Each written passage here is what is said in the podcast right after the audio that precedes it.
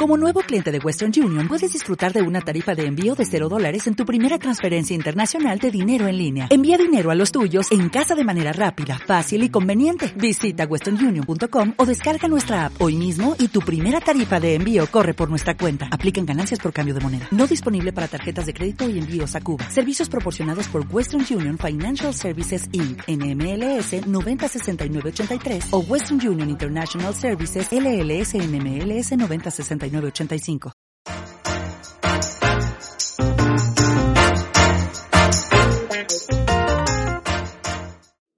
Star Trek The Motion Picture o Viaje a las Estrellas, la película, es de esas cintas que me gusta ver de vez en cuando.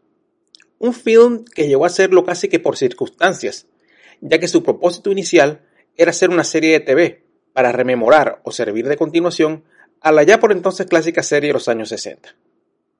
El nombre tentativo para esta serie era Star Trek Phase 2 o Viaje a las Estrellas Fase 2.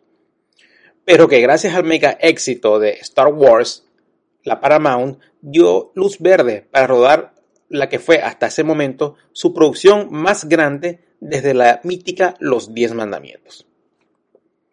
Esta película, dirigida por uno de los directores más versátiles de la historia del cine, y estoy hablando del gran Robert Wise, es la que más divide a todos los fans de la saga. Algunos la consideran una gran película sobre el lugar del hombre en el universo, mientras que otros piensan que es un irrespeto al espíritu e irreverencia de la serie original. Lo cierto es que es una película que pide solemnidad y a la cual se notan ciertos problemas de guion y algunos excesos de postproducción. En mi caso particular, me inclino por aquellos que la disfrutan y quienes consideran que sus pros son mayores que sus contras. Pero sí es cierto que la primera palabra que se me vino a la mente cuando la vi por primera vez e incluso en sus subsecuentes revisiones fue la de solemne. Por lo que pude ver en el documental de extras de la edición de DVD que llegué a tener, el gran Robert Wise era fan de Kirk y su tripulación, y ya para ese momento él lo consideraba como unas leyendas, aunque realmente el mismo Wise en ese entonces ya era más leyenda que la, la tripulación del Enterprise, hay que decirlo. Y a mi manera de ver las cosas, esa, esa admiración o ese sentimiento, ese sentido de leyenda que sentía Wise por, por, este, por este reparto, se nota al momento de filmar. A nivel actoral no hay mucho que decir. Todos sabemos que William Chandler no es un Lawrence Oliver, pero es perfecto como James Kirk. El talentoso Leonard Nimoy está estupendo como siempre al personificar al señor Spock. Mientras que el resto de la tripulación clásica cumple con su cometido. Cabe destacar que para esta película hubo las adiciones de la actriz de origen indio eh, Persis Kambata y del actor Stephen Collins, quienes sirvieron como intereses románticos de la película. Y además tienen una incidencia muy importante en el desenlace y epílogo de la misma.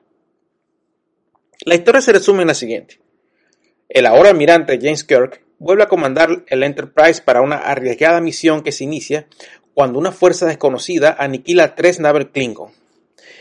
Y aquí, bueno, meten de manera bastante forzada con calzador a nuestros queridos villanos Klingon. No vuelven a aparecer más en toda la película, solo cuando su nave es aniquilada al inicio. Y bueno, esta, esta fuerza desconocida se dirige con rumbo fijo hacia la Tierra. La tripulación de la Enterprise tratará de detener esa misteriosa fuerza alienígena hasta antes de que sea demasiado tarde. Es una premisa sencilla que se desarrolla con sapiencia gracias al estilo y patrones clásicos de Wise y que salvo algunos momentos demasiado excesivos en cuanto a la alicergia de los efectos visuales, de los cuales se encargaron dos expertos en el tema como lo son Douglas Trumbull y John Dystra, podemos decir que llega con bastante dignidad hacia su clímax final.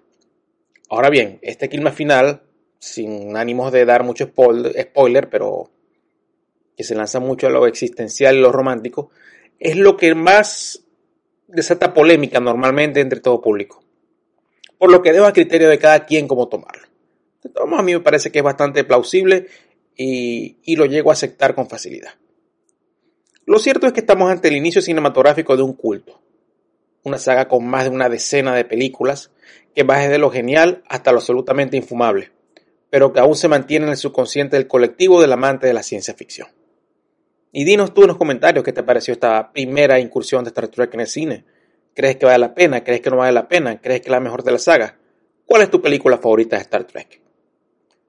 Muchas gracias. Nos vemos en una siguiente oportunidad.